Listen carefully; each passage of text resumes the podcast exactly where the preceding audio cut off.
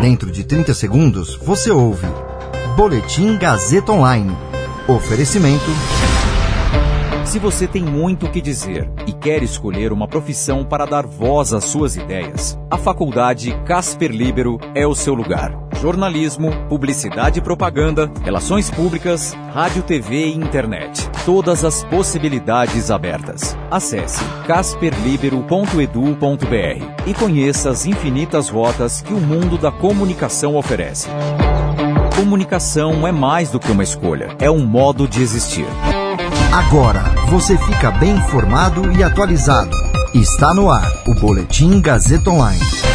Estado de São Paulo começa amanhã a vacinar adolescentes de 12 a 17 anos. Senadores indicam veto às coligações proporcionais e contrariam deputados. Eu sou Caio Melo e você ouve agora o Boletim Gazeta Online.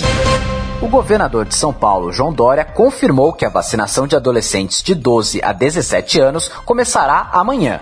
Na Grande São Paulo, Mauá, Ribeirão Pires e Rio Grande da Serra já iniciaram a imunização dos adolescentes. O calendário estadual atualizado informa que nos dias 18 a 29 de agosto, jovens de 12 a 17 anos com comorbidades ou deficiências, além de gestantes e puérperas, serão vacinados. Depois, do dia 30 de agosto a 5 de setembro, jovens com idade entre 15 e 17 anos. E por fim, do dia 6 a 12 de setembro, chegará a vez dos jovens com idade entre 12 a 14 anos. Inicialmente, os adolescentes receberão apenas imunizantes da Pfizer, a única vacina autorizada pela Anvisa a ser aplicada nessa faixa etária. O uso da Coronavac está em análise pela agência.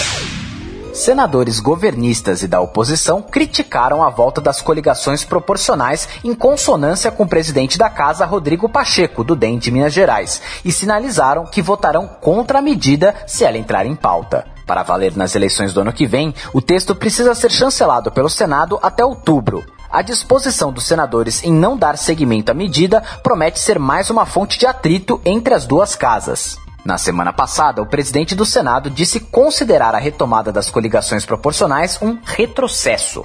Sobre a tramitação do Senado, ele afirmou que consultará os colegas para definir um encaminhamento. Logo após a votação em um jantar, o presidente da Câmara, Arthur Lira, pediu a Pacheco que paute o projeto assim que recebê-lo. Esse boletim contou com suporte técnico de Agnoel Santiago, supervisão técnica de Roberto Vilela. Coordenação: Renato Tavares. Direção da Faculdade Casper Liber e Gazeta Online, Wellington Andrade. Você ouviu Boletim Gazeta Online. Para saber mais, acesse radiogazetaonline.com.br.